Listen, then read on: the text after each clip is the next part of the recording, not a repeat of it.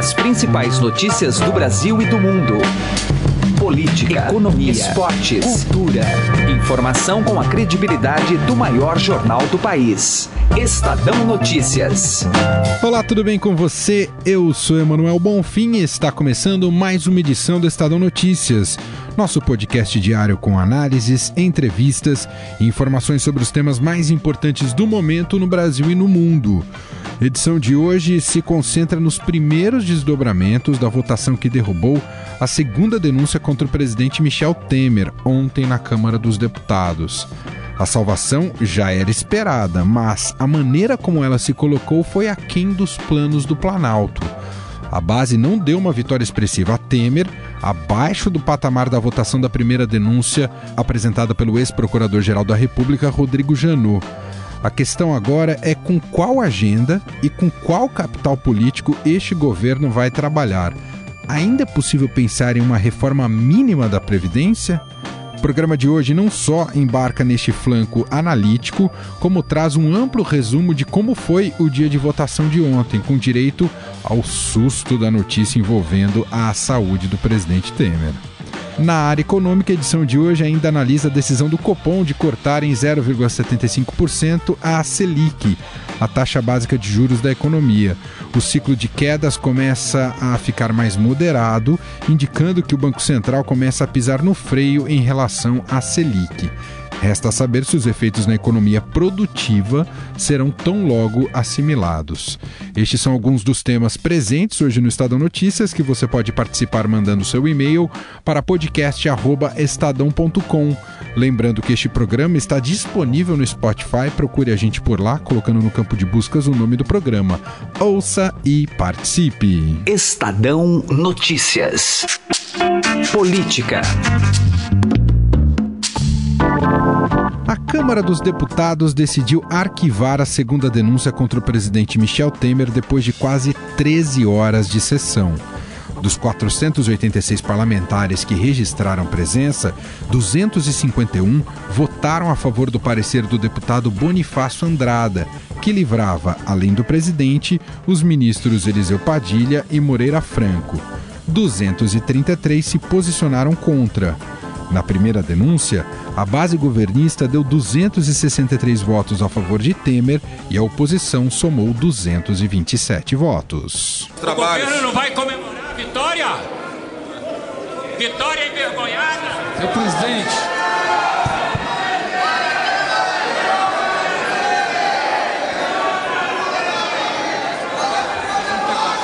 Fora PT, nunca mais. Nada mais a ver. Nada mais a ver tratar, vou iniciar os trabalhos antes, convocando sessão não deliberativa de debate para amanhã, quinta-feira, 26 de outubro, às 14 horas. Haverá matéria sobre. Envergonhado de comemorar.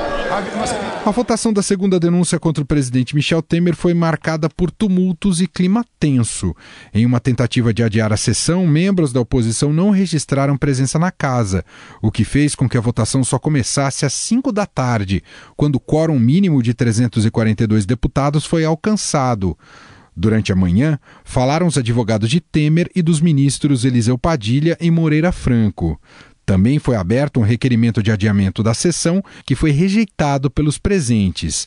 No começo da tarde, um clima de incerteza tomou a Câmara, quando foi noticiado que Temer tinha passado mal e havia sido levado para o Hospital do Exército mas logo a tropa de choque do governo entrou em ação para afastar qualquer boataria.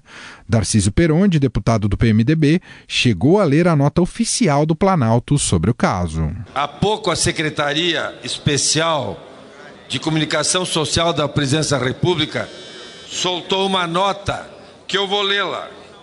O presidente Michel Temer teve um desconforto no fim da manhã de hoje e foi consultado no próprio departamento médico do Palácio do Planalto. O médico de plantão constatou uma obstrução urológica e recomendou que fosse avaliado no Hospital do Exército, onde se encontra para a realização de exame e devido tratamento. Esta é a nota, tranquilos, vamos trabalhar, vamos enterrar a denúncia, até a noite. Enquanto o quórum não era atingido, os aliados se revezavam na tribuna.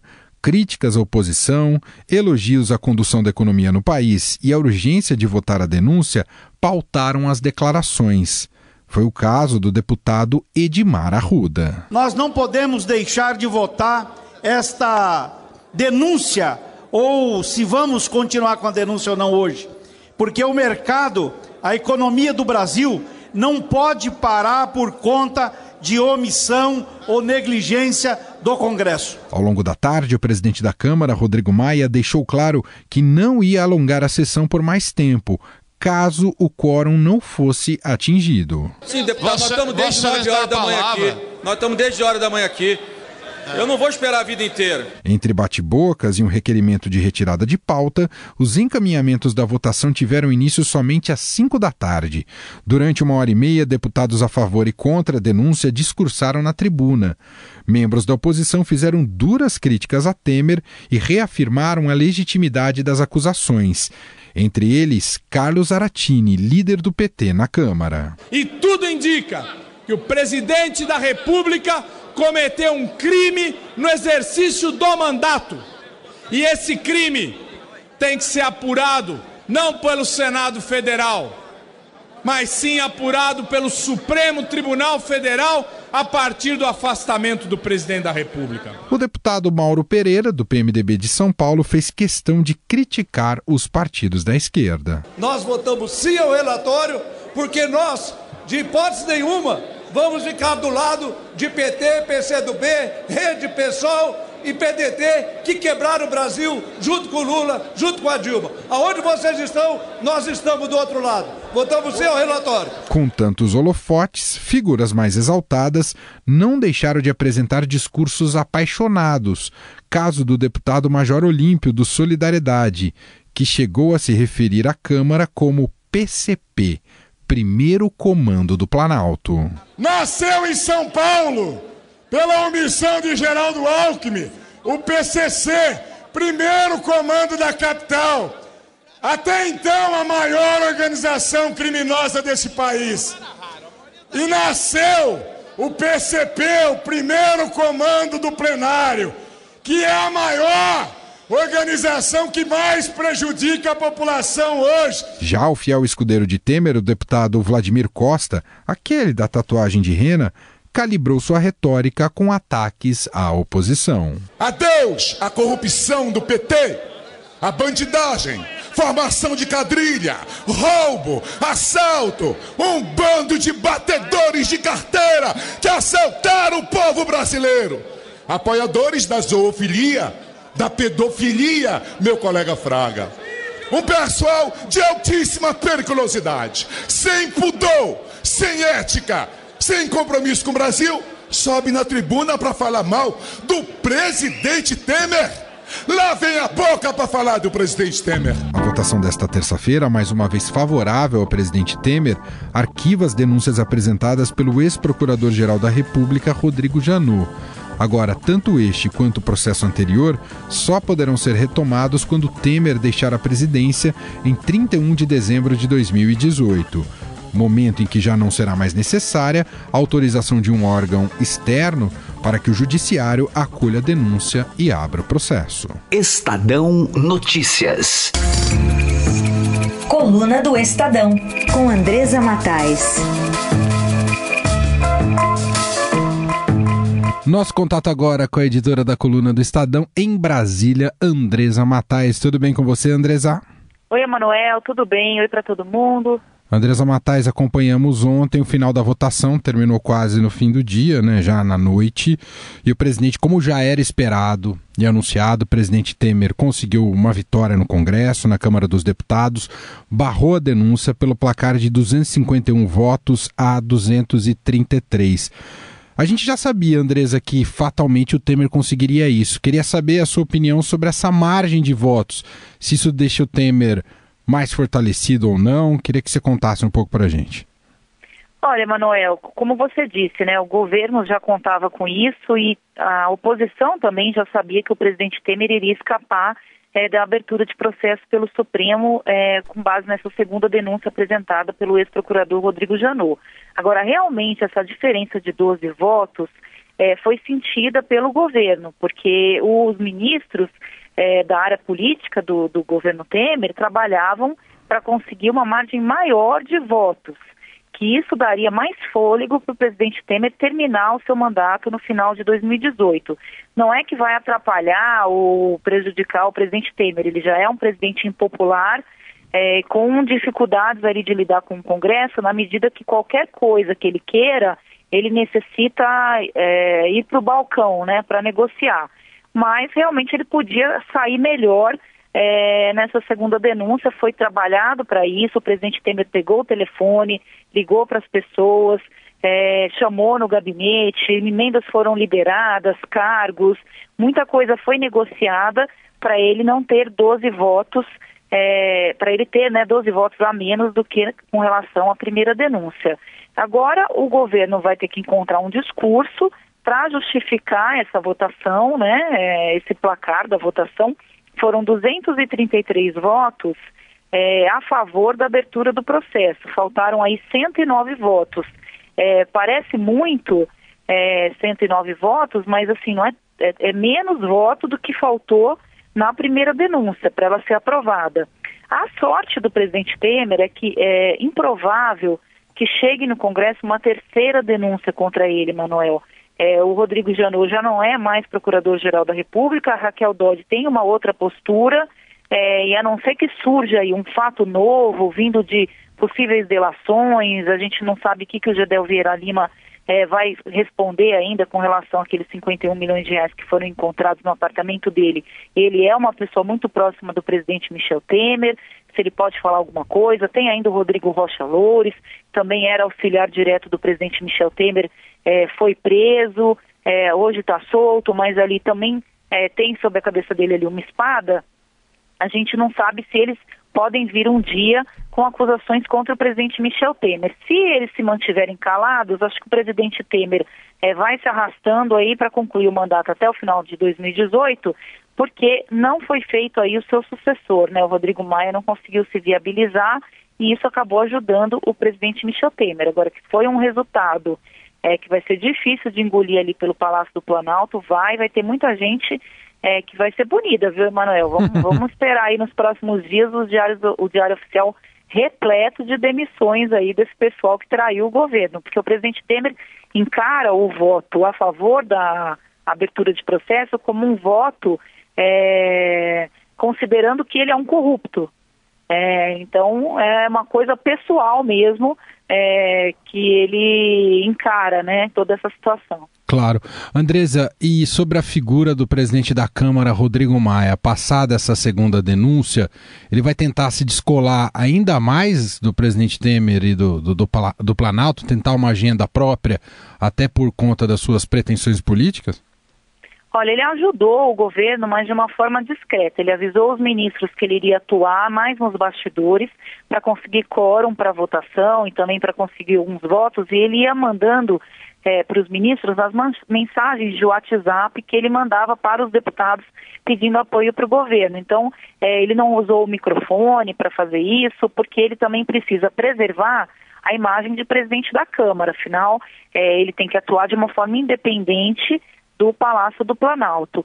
É, eu não sei como é que ele vai, eu não acredito que ele vá é, partir para uma oposição ou, ou, ou, tomar atitudes que prejudiquem o governo, porque não é muito da característica do Rodrigo Maia. Ele já poderia ter feito isso se ele quisesse, inclusive na primeira denúncia, ele estava muito mais forte, Manuel, poderia até ter derrubado o governo, é, é isso que se comenta lá no, no Congresso. Então ele deve continuar agindo de uma forma independente, ele vai ter um protagonismo maior, esses 12 votos que o governo perdeu vão dar a ele um protagonismo maior, e ele vai ter que administrar ali uma pressão muito forte do Centrão, que está cobrando uma reforma ministerial. Então, to, esses partidos, o PSDB voltou a se dividir, é, que não deram os seus votos para o presidente Michel Temer, mas que têm cargos no governo, vão ser cobrados a sair de lá. E o Rodrigo Maia vai ser quem é, vai ser o responsável por apresentar essa conta. Afinal, o Rodrigo Maia também precisa de apoio na Câmara dos Deputados, senão ele também não sobrevive.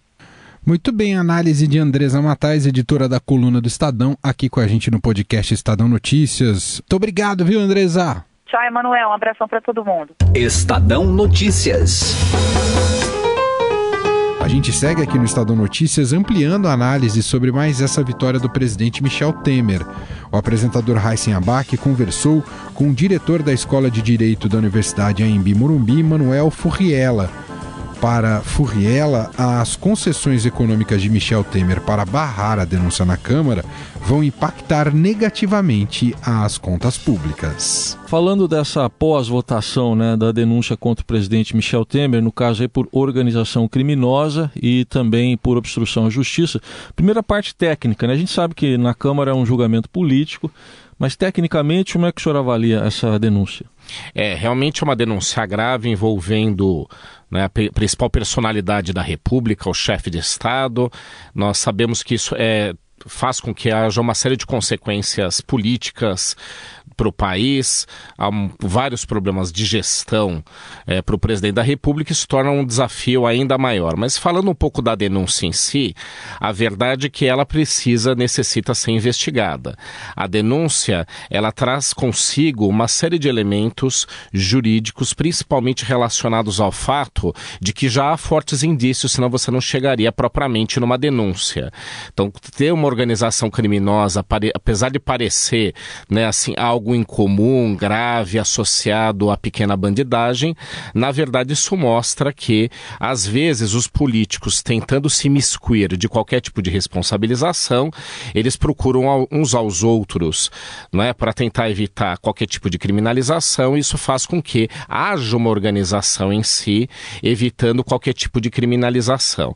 Então isso em si já é uma organização criminosa a partir do momento que se evita qualquer tipo de condenação condenação ou investigação.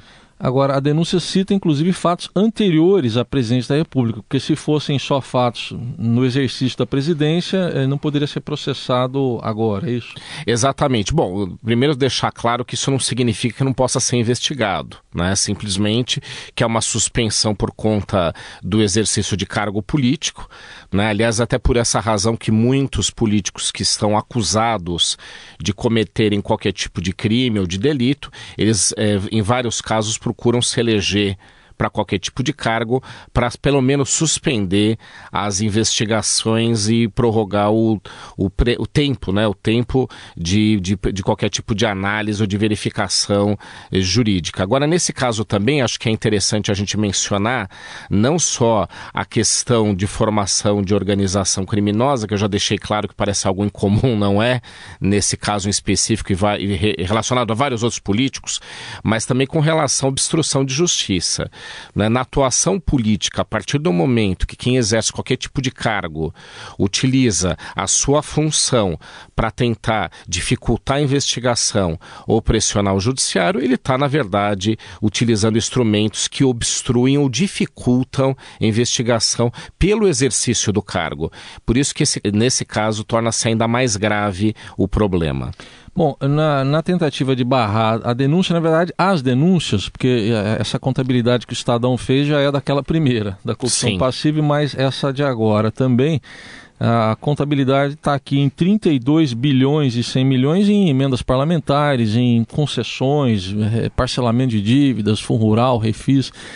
Não é uma prática nova, inédita, a gente já viu isso acontecer no passado, mas é, Vamos sempre ver isso se repetir, professor? Infelizmente, quem ocupa esse tipo de cargo, com os poderes que tem, acaba se utilizando desse tipo de medida. E a gente verifica que há um impacto econômico, não só pelo fato de o governo não estar tá cumprindo sua agenda. Eu não estou aqui para defender se a agenda econômica do governo é boa ou ruim. Né? Isso é uma outra análise. Mas ele não tem condições de tocar uma pauta, até porque a gente sabe que a pauta brasileira é reformista. Há uma necessidade de aprovação de medidas no Congresso Congresso e grande parte delas é constitucional. Há esse primeiro impacto econômico mais evidente. E depois também, né, como se sabe que a, a, o parlamento ele pode barrar a continuidade do processo através da sua força política, da independência dos poderes, o que acaba acontecendo é que as concessões econômicas de emendas e etc. para os políticos que vão votar trazem outro impacto econômico extremamente negativo no momento onde o Brasil precisa re reorganizar organizar suas contas. Que era até um, e é, imagino ainda, um discurso do, do atual governo, uma contradição até. Mas uh, o senhor falou na pauta reformista, o que, que dá para projetar de cenários, então, superada essa segunda denúncia? Como é que fica é, o presidente? É, realmente, a, um, o governo conseguiu aprovar várias pautas aí durante o tempo que está no exercício do poder, uma série de pautas, mas a maior parte delas que exigia maioria simples, como é o caso da reforma trabalhista, por exemplo. Né? A, grande, a grande aprovação, a mais difícil de todas, foi o de teto de gastos, e agora nós temos pelo menos três outras, ou três grandes desafios. Uma é uma reforma política incompleta, que acabou sendo tocada até pelo próprio legislativo, né? Outra é a da reforma da previdência, que ela estava muito próxima já de ser aprovada, o governo teria dificuldade, mas havia uma grande chance, mas depois das, das duas denúncias, da primeira e dessa, praticamente ficou enterrada qualquer possibilidade de aprovação. Talvez algo residual, há uma possibilidade sim de aprovar, por exemplo, a idade mínima, essa é uma pauta mais ou menos consensual no Congresso. Agora, aquela que trata dos direitos eh, previdenciários daqueles que contribuíam mais, há mais tempo, né, que era grande desafio do governo mexer com esses direitos, essa é realmente tem grande chance de não ser aprovada. E a outra reforma tributária, que a gente vê alguma chance de aprovação, até porque o empresariado e o próprio parlamento aceitam, por exemplo, medidas de simplificação tributária tributária. Agora, um outro tipo de oneração, uma criação, por exemplo, de imposto de valor agregado unificando ISS e ICMS, esse tipo de complexidade não acredito que ele tenha força política de aprovar. Nós ouvimos o diretor da Escola de Direito da Universidade em Morumbi, Manuel Furrielo. Obrigado pela presença. Até uma próxima oportunidade. Eu que agradeço. Estadão Notícias. Economia. Sem surpresas, os técnicos do Comitê de Política Monetária, Copom, anunciaram ontem o corte de 0,75 ponto percentual na taxa básica da economia Selic, levando a taxa para o patamar de 7,5% ao ano, que é a menor desde abril de 2013. Com essa mudança, a taxa acumula nove quedas consecutivas, um ciclo iniciado em outubro do ano passado. Para a gente analisar esse cenário, a gente conversa agora com Silvio Campos Neto, que é economista da Tendências Consultoria. Tudo bem, senhor Silvio? Obrigado por nos atender. Tudo bem, eu que agradeço. Qual a leitura que o senhor faz deste novo corte na Selic? É, indica que o ritmo tende a ser a cada vez mais moderado a partir de agora, senhor Silvio? É, exatamente. É, o corte de 75 pontos na taxa Selic ontem já era esperada, era um consenso dos analistas. É, e o Banco Central indicou no seu comunicado divulgado após a decisão que o próximo ajuste tende a ser um pouco menor do que o promovido ontem, ou seja, a expectativa para a próxima reunião, que é no mês de dezembro, é que a taxa seja novamente reduzida, salvo grandes mudanças no cenário econômico, é, reduzida agora em 50 pontos é, de modo que ela encerraria o ano em 7%. É possível dizer que esse ciclo de cortes já reverteu positivamente para a economia brasileira? Esse processo vai acontecendo com o tempo. Né? Certamente alguns impactos positivos já estão sendo observados, como, por exemplo, na própria redução do custo da, da dívida pública. Né? Então, o governo tem, ao longo desses últimos meses, tido uma despesa menor com o pagamento de, de, de, dívida, principalmente os papéis que estão diretamente ligados à Selic, mas também já do ponto de vista de confiança, de atividade, também já há sinais, porque essas quedas estão sendo gradativamente repassadas né, aos tomadores finais. A gente sabe que tem um longo é, é, processo pela frente para que esse, esses cortes cheguem efetivamente nos consumidores, nas empresas, até porque os spreads bancários ainda são muito elevados, né? Mas é um processo que vem ocorrendo gradativamente. A gente imagina que ao longo dos próximos meses isso vá se materializando cada vez mais na melhora da economia. E por que, na visão do senhor, Silvio, não manter um ritmo de cortes mais forte, na casa aí de 1%. A área produtiva reclama muito nesse sentido. Por que não manter esse ritmo? Porque, na verdade, nós já nos aproximamos dos menores níveis históricos né, da taxa de juros. Em termos nominais, foi 7,25 em 2012. Claro que com condições muito distintas. Na época não havia condições de, man de manutenção das taxas em níveis baixos. Agora há condições para isso.